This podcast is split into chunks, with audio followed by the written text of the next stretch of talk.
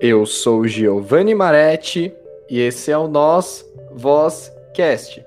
E o bate-papo de hoje é com a artista Ana Rita.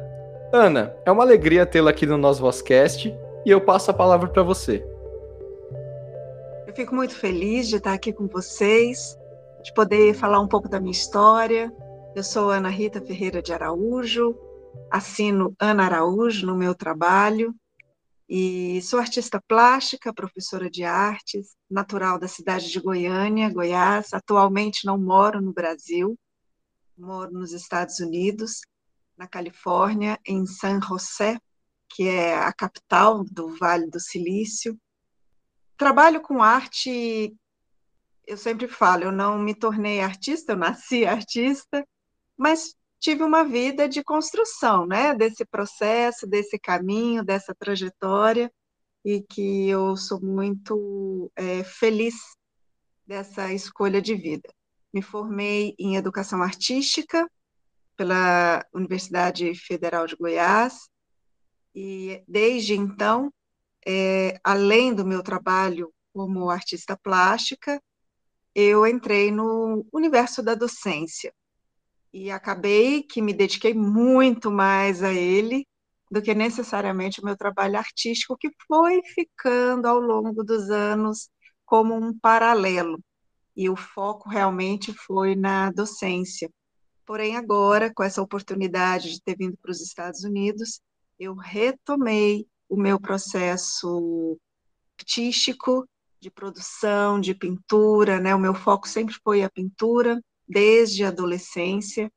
Então, eu estou muito feliz de resgatar a artista que ficou um tempo focada mais na sala de aula, na dedicação à formação de professores de artes, a estudos voltados para arte e educação e outras, outras questões que me são muito importantes mas atualmente esse meu projeto artístico, ele justamente ele, tá, ele vem nessa nesse resgate mesmo, é, nessa, nessa, nesse retorno à jovem de alguns anos atrás, que tinha uma, um projeto, uma, uma trajetória artística, que acabou ficando né, um pouco interrompida, então ele se chama Memórias. E nessa atual coleção, né, nesse, nesse atual momento que eu estou mergulhada nesse processo, eu tenho resgatado isso, resgatado histórias, resgatado imagens que fizeram parte da minha vida. Então, eu fico muito feliz de estar aqui para a gente poder falar sobre isso. Ana, o que levou você né, a, a se mudar, né, sair do Brasil para ter uma nova vida aí nos Estados Unidos? E nos Estados Unidos, pelo que eu entendi, você se reencontrou e fez aquele resgate, né? Revisitou tudo aquilo que você teve um contato no passado, né? No, no sentido artístico. Por que dessa mudança toda e, ao mesmo tempo, a busca desse passado? Na verdade, a decisão dessa mudança ela foi uma decisão em conjunto, né? Eu e meu esposo. Meu marido é médico e nós nos conhecemos na juventude e estamos juntos desde então. E fomos para São Paulo para nossa formação acadêmica, é, Daniel na área de medicina e eu na área de artes. Moramos lá durante sete, oito anos, durante esse período.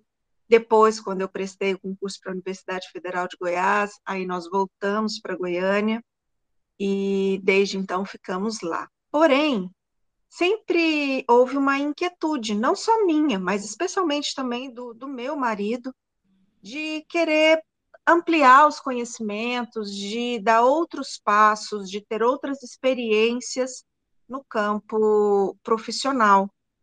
É, ele também já com uma carreira estruturada, assim como a minha, mas ao mesmo tempo sempre houve essa, esse desejo.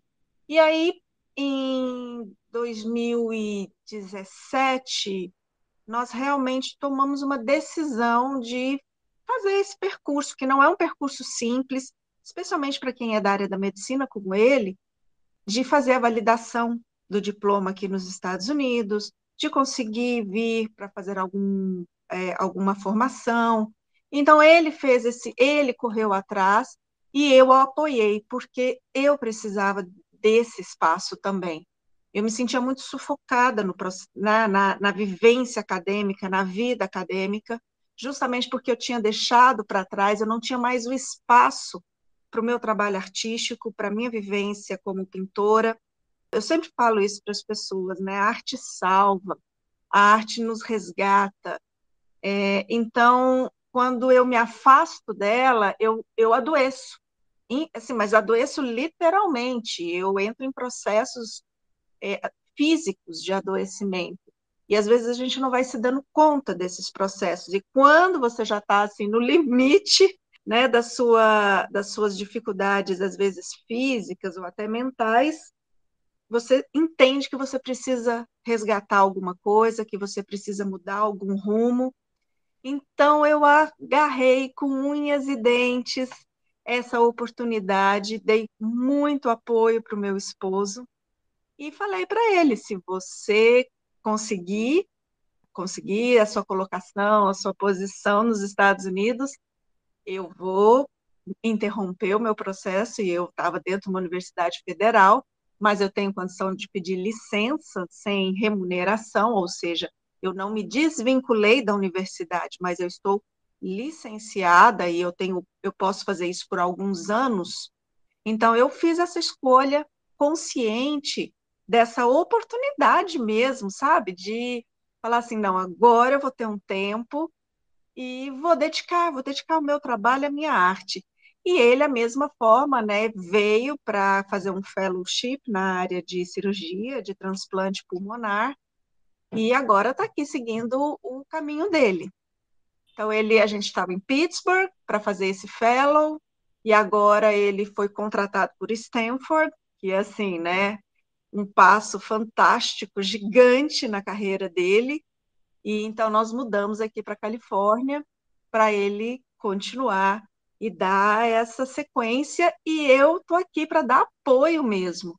Então eu eu estou usando esse tempo para mergulhar no meu projeto artístico, para divulgar o meu trabalho artístico e crescer e retomar e sabe assim, está sendo tá sendo muito rico e eu acho que é isso que eu queria, eu queria me dar essa oportunidade.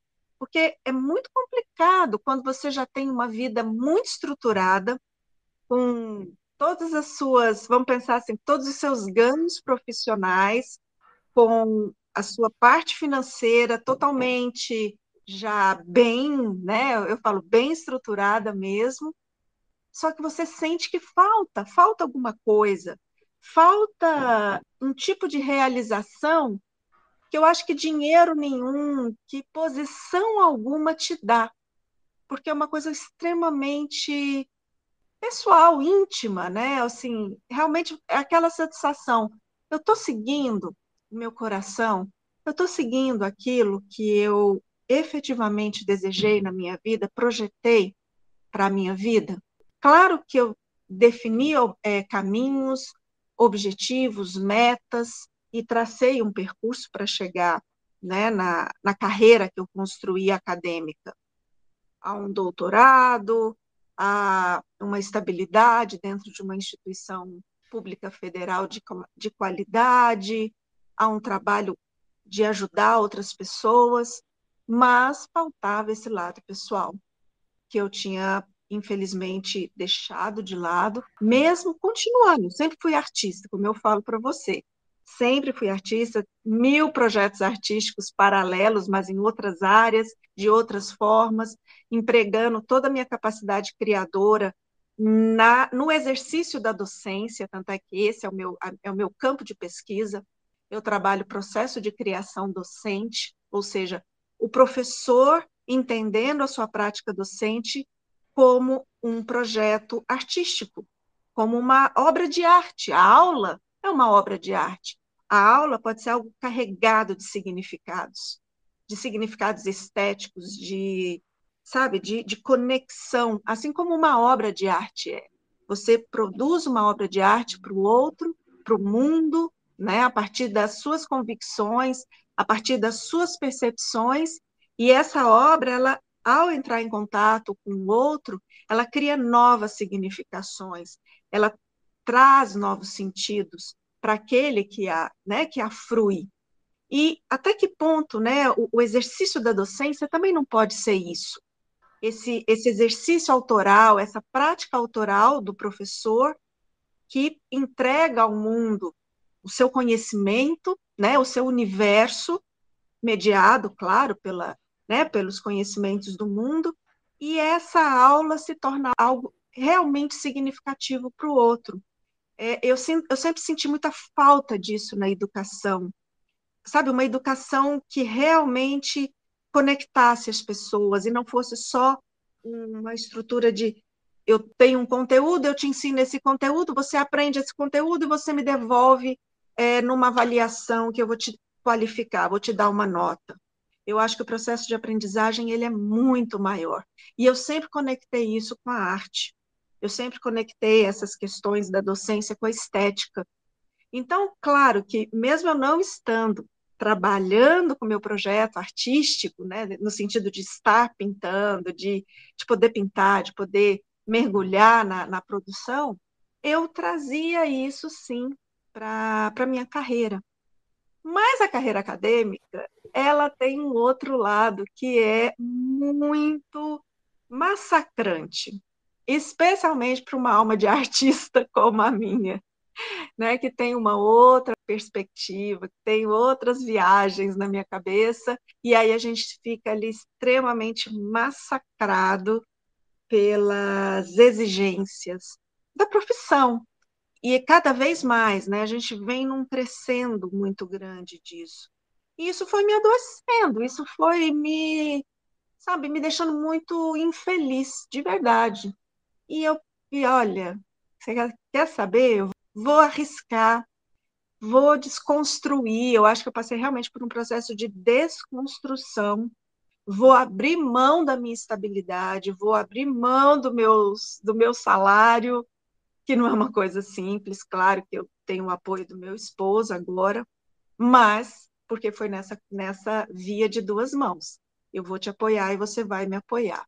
Então, ele também está me apoiando muito. Não fosse isso, eu não sei se eu, se eu teria tido essa coragem de fazer essa mudança né, na, no meu processo.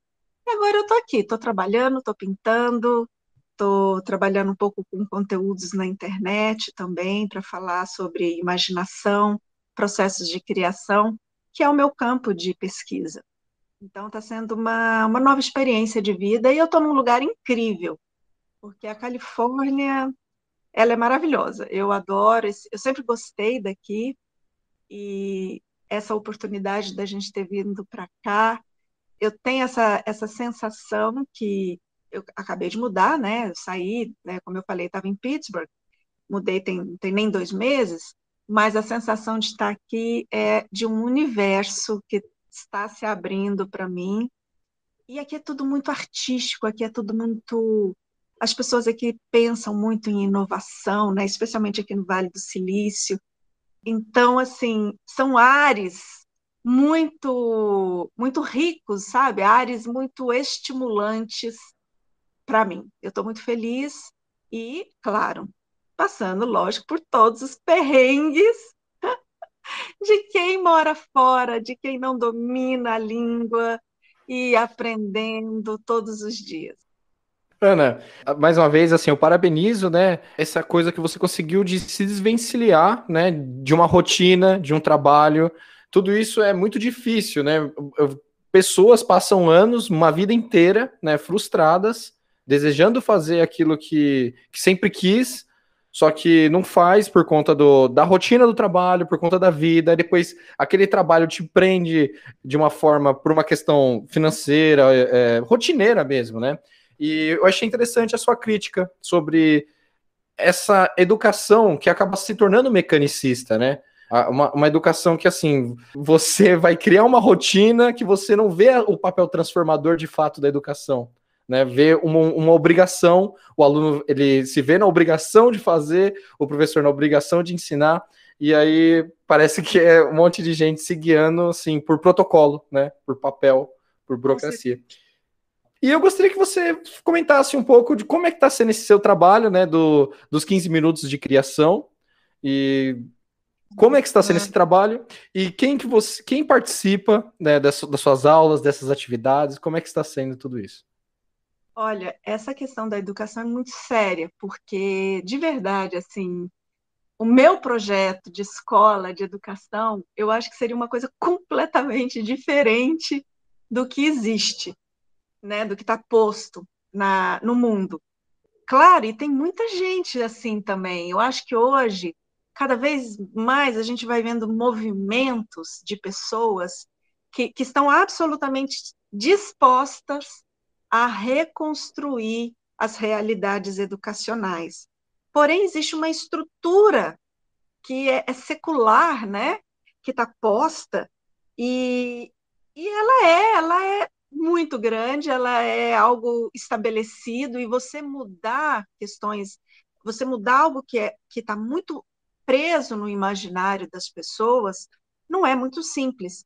Então, assim, existem sim projetos paralelos de educação, de, de, de modelos educacionais diferenciados, e isso eu sempre tive também. Eu sempre pensei a educação de outras maneiras.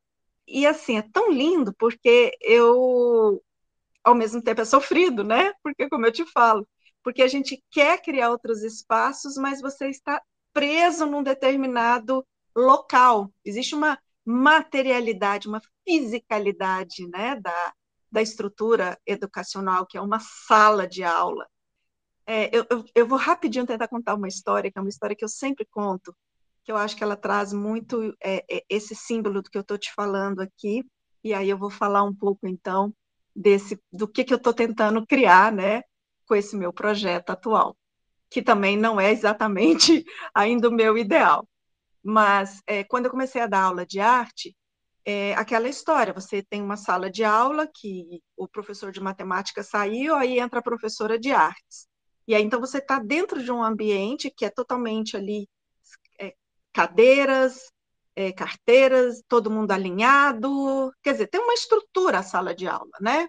Que ela é totalmente anti criatividade. Ela é totalmente anti-artística, anti-estética, do ponto de Antipedagógica. Uma... ela tem uma estrutura pedagógica, sim, mas dentro de uma visão, né? Que, que eu acho que ela é, é uma visão que não conecta com a arte, que não conecta com a possibilidade da criação, da imaginação. Pelo contrário, ela tira o sujeito, porque eu acho que a, a forma que se estruturou o, o conhecimento, especialmente né, no Ocidente, é, é, você tirar o sujeito do universo da fantasia da imaginação e colocá-lo no universo da lógica. Então, assim, é como se você realmente tivesse que destruir esse outro lado. E eu, como professora de artes, eu queria o quê? Né? Não, pelo amor de Deus, vamos tentar reconstruir isso de alguma forma. E uma das coisas que eu fazia quando eu dava aula para os meus alunos, era levar os meninos para o pátio da escola. Eu não dava aula dentro da sala de aula.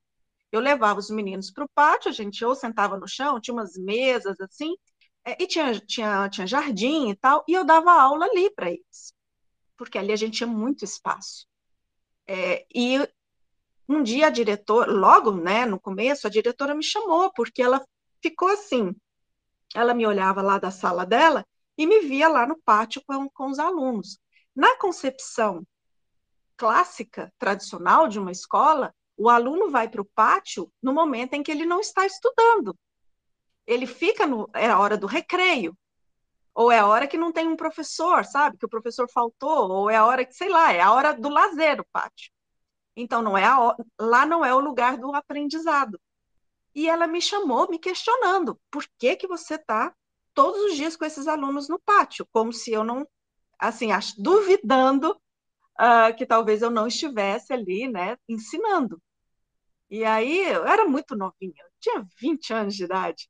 Eu nunca nem tinha parado para elaborar uma resposta sobre essa questão. Eu só sabia que eu precisava, porque a sala de aula não dava conta, né? Era um espaço opressor.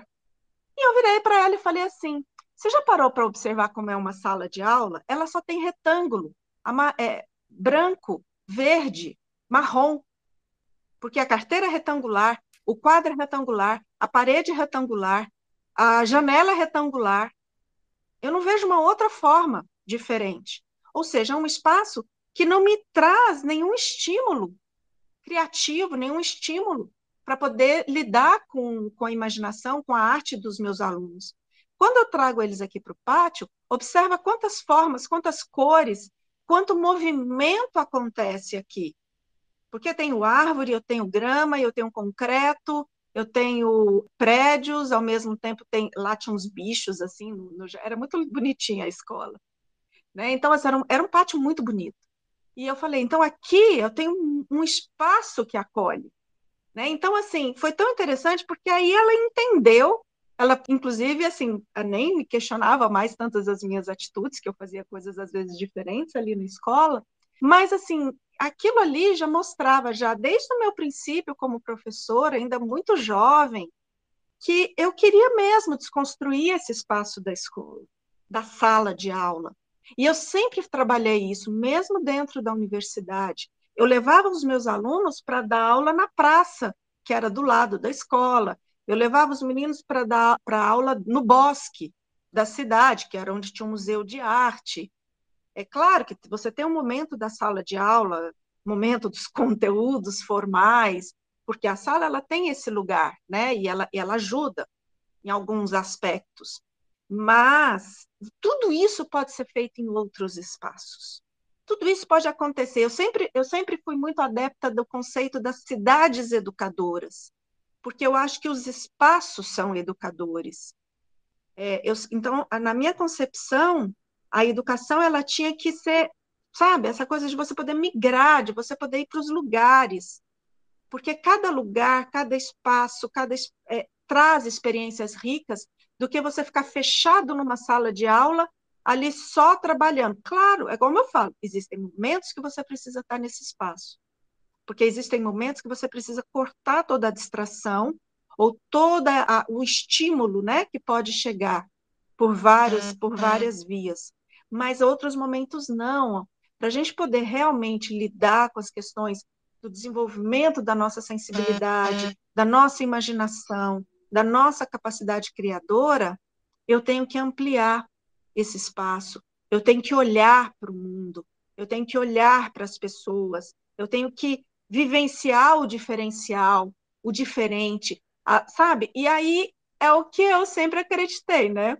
Então a sala realmente me oprimia. Então, por mais que eu criasse esses movimentos de levar os meus alunos para fora, e eu sempre fiz isso, eu já peguei menino do interior, na época que eu morava no interior de São Paulo, botei dentro de um ônibus e levei para a capital, levei para São Paulo para conhecer MASP, para conhecer Bienal, assim, sabe? E eu fazia isso, eu saía lá de Goiás, levava os meninos para outras cidades históricas, e era assim um esforço muito grande para fazer essas coisas, né? Porque você não pega simplesmente as pessoas e leva para um lugar, porque justamente a educação ela não está preparada para isso, ela não estimula isso, ela quer que você fique com as pessoas quietas dentro de um espaço e em silêncio, que é o que eu comentava, comentei com essa minha diretora se eu boto esses meninos num, num, processo de movimento artístico, a gente conversa, tem a hora do silêncio, mas tem a hora da movimentação. Dentro de uma sala de aula, isso potencializa. Por isso que as pessoas ficam achando que a aula de arte é a aula da bagunça, ou que, que os meninos conversam e atrapalham a sala do, do lado. Sabe, tem umas, umas, uns, umas coisas, uns problemas aí. Então, agora na internet, que eu estou aqui nesse meu mundo, vamos pensar assim, de espaço, e, eu, e veio pandemia e eu fiquei completamente presa, né? Eu passei um ano presa dentro de um apartamento. Eu falei, gente, agora eu tenho que então achar o meu espaço, então eu vou construir esse espaço na internet. E eu tô aos poucos, porque uma coisa é uma coisa, outra coisa é outra coisa, eu sempre falo isso, é, tentando entender esse espaço da internet, para nele tentar construir algo que venha de encontro com esses meus, com as minhas ideias, porque também é diferente, né? É um outro espaço, mas é um espaço também muito rico. E só que é um espaço para mim desconhecido. Eu sou de outra geração, eu sou, do, eu sou da geração né, assim, que não nasceu, né, não, não tinha internet. Eu fui conhecer isso adulta, quase. É, então, para mim, é um universo novo. E é isso que eu estou tentando trazer, um projeto onde as pessoas podem desenvolver os, a sua capacidade criadora, a sua criatividade é, em pequenos exercícios, 15 minutos ao dia, que é o que eu proponho, né? É um começo para começar a, a, movimentar a cabeça, o sentimento, o universo é, das pessoas, mas ainda estou no princípio. Tanto é que eu comecei agora, recentemente, porque eu estou me preparando também. Eu estou tentando entender como se comunicar dentro desse lugar chamado internet. Então, esse projeto ele está vindo de acordo, está vindo um pouco. Eu acho que ele ainda vai se transformar muito, muito, porque eu estou só no princípio. Então, eu resolvi assim propor para as pessoas o seguinte desafio: Crie, chama CRI em 15, né? CRI em 15, que é você tirar 15 minutos do seu dia para fazer um exercício criativo e eu falo para as pessoas: olha, se você cumprir ao longo de um mês, pelo menos, isso, você vai ver que a sua capacidade criadora, que a sua criatividade, ela vai se desenvolver. E esses exercícios, eles são exercícios, esses que eu proponho ali, são muito simples. Claro que aí depois eu quero ir para outros níveis, aonde eu vou chegar nos, assim, nos exercícios que eu realmente trabalho na minha tese sobre imaginação, e aí são outros níveis de exercício aonde a gente realmente abre o nosso olhar para o mundo. E não só para o mundo, mas a gente abre o olhar para a gente também, para dentro. Porque do mesmo jeito que você expande né, para o fora, você expande para dentro, porque é esse o movimento que a gente cria quando você estimula e trabalha a sua imaginação.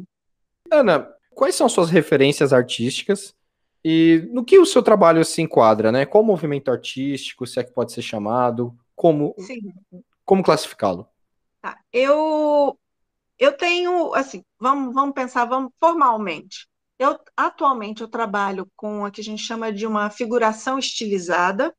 Então, eu trabalho com imagens, então é uma, é uma pintura que tem imagens reconhecíveis, ou seja, a figuração ela é o oposto da abstração. A abstração, quando você olha uma pintura abstrata, é uma pintura que não tem imagens, ou seja, ela vai ter formas, linhas, cores, uh, mas não necessariamente ela constrói uma figura. Então, a, o meu trabalho atual ele é muito voltado para a construção de figuras.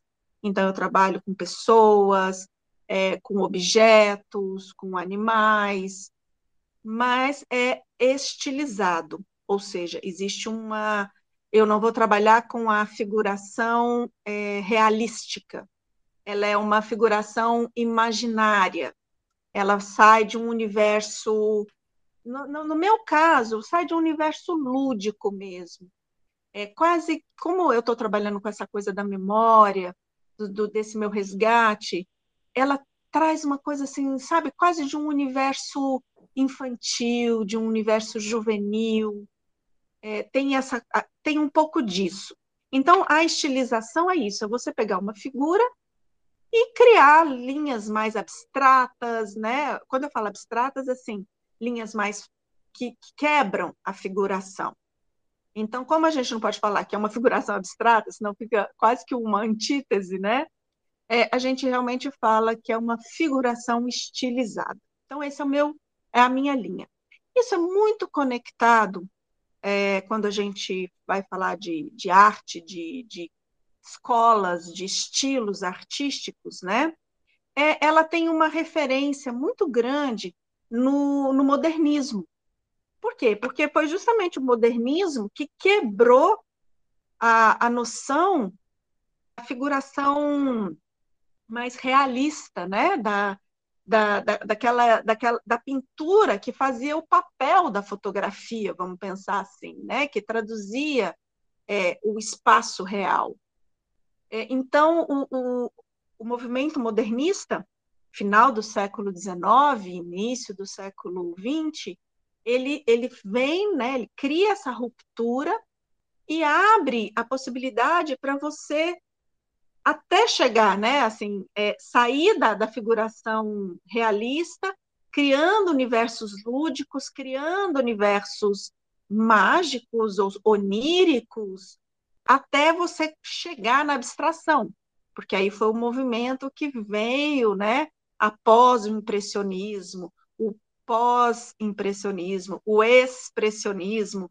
Então, assim, onde que eu vou encaixar, se eu for pensar do ponto de vista de onde surge, de onde nasce aquilo que eu faço, eu acho que ela se localiza um pouco nesse lugar. Meu trabalho, ele tem uma referência muito forte no impressionismo, porque eu, eu tenho uma.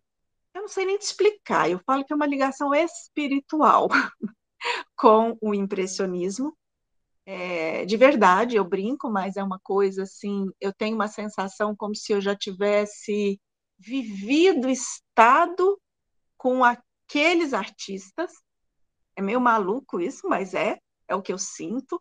É, então, eu, a, a forma de pincelar a forma de explorar a tinta, as cores, isso é muito forte em mim. Então, eu trabalho muito a minha pincelada, muito semelhante ao, aos, às pinceladas dos, dos, impressionistas, mas eu tenho uma coisa do traço.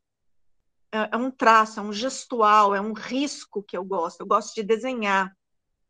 E é uma coisa que vem desde também da minha, da minha infância, da minha juventude aquela coisa da menina que estudava o caderno, escrevia no caderno de frente para trás e desenhava no caderno de trás para frente, né? Ou seja, eu ia estudando, né? Porque você tem um caderno, mas aí eu sempre virava o caderno na parte de trás e vinha trazendo os meus desenhos né? no meio da aula. Então, e aí eu tinha o meu traço. Então, esse risco, esse traço, eu trago ele para o meu trabalho. E ele é uma, esse traço que abstrai a forma, que desconstrói um pouco a forma. E então eu junto essas duas coisas no meu trabalho. Então fica uma coisa assim, meio um, um tipo de cubismo, né? Que é um estilo que desconstrói um pouco a forma, com essa coloração, com essa é, pincelada impressionista. Então, e hoje, no, no, se a gente for pensar no pós-modernismo, pós-modernismo ele é muito citacionista, ele também junta as coisas, ele não fica preso numa determinada escola. Então, nesse aspecto, eu posso pensar, ah, eu estou dentro aqui do meu espectro da, da, da, arte, da arte atual, da arte contemporânea, mas eu não tenho essa, essa preocupação, eu não tenho uma preocupação de me encaixar num modelo, num estilo, numa escola. E eu acho que isso é, Hoje em dia é assim, eu acho que a gente constrói os nossos caminhos, né? A gente não precisa estar preso nisso ou naquilo. Eu pinto muito da, da, dessa coisa do, do, que eu quero ali naquele momento, projeto, mas a, o estar pintando, estar mergulhado ali na hora de trabalhar, me faz muito bem. É impressionante. É como se você desligasse uma chave do mundo, do mundo real e ligasse uma outra chave de um universo que você criou, que você trouxe, sabe? Que você quer viver. Então é, é muito rico isso. E é muito gratificante mesmo. Ana, mais uma vez, eu agradeço aqui a sua presença no nosso Vozcast. E eu gostaria de pedir, né, para encerrarmos, você mandar um recado para os nossos ouvintes do nosso Vozcast, o que você diria para eles, uma recomendação, enfim, é, fique à vontade aí para colocar o que, o que você quiser. Eu fico muito feliz, muito agradecida de poder falar um pouco de mim, poder falar um pouco da minha história, falar um pouco da minha arte, mas falar também do que eu acredito. E eu acho que o que eu acredito é o que eu gostaria de deixar um pouco como uma mensagem, né, para quem estiver ouvindo a gente. Primeira, primeira coisa, eu sempre falei, a gente tem que funcionar na vida como despertadores, despertadores de consciência, despertadores de sensibilidade.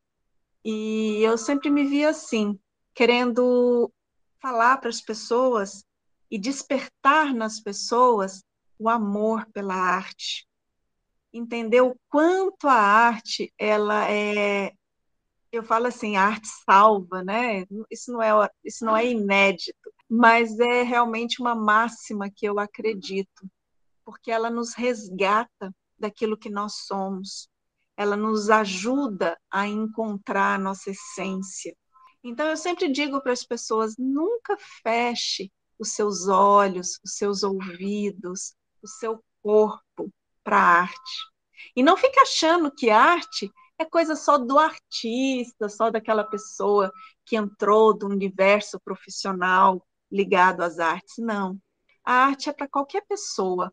A arte é para dona de casa, é para o empresário, porque ela é o que faz com que a vida da gente deixe de ser aquela caixinha que todo mundo vive igual, que todo mundo, né?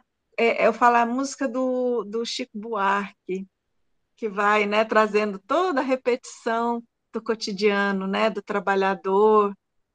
Todo dia ela faz tudo sempre igual, me sacode, né, e assim vai. Então eu acho que ela é o que muda, gente. Aquela música, ela, essa música do Chico, ela faz isso, né? Porque aí depois ele inverte toda a lógica das palavras e, e inverte um pouco a, a ordem das sequências. Então eu acho que é isso a arte. A arte ela faz com que a nossa vida, com que o nosso cotidiano mude, não seja sempre a mesma coisa. E ela faz a gente enxergar o mundo assim também. Ela é extremamente. Como se ela fosse um óculos, uma, uma lente potente para a gente enxergar além, né? A gente enxergar o universo, as estrelas. Então é isso. Então eu convido sempre as pessoas a irem lá no meu Instagram, no Ana Artes, com T-H no final, Artes, que onde eu estou fazendo esse desafio do CRI em 15. E eu acho que as pessoas vão ampliar bastante a criatividade delas e entrar nesse mundo que eu estou propondo. Ana, pode deixar, eu vou colocar aqui no, na descrição do áudio do nosso episódio o seu Instagram para o pessoal encontrar você e entrar em contato.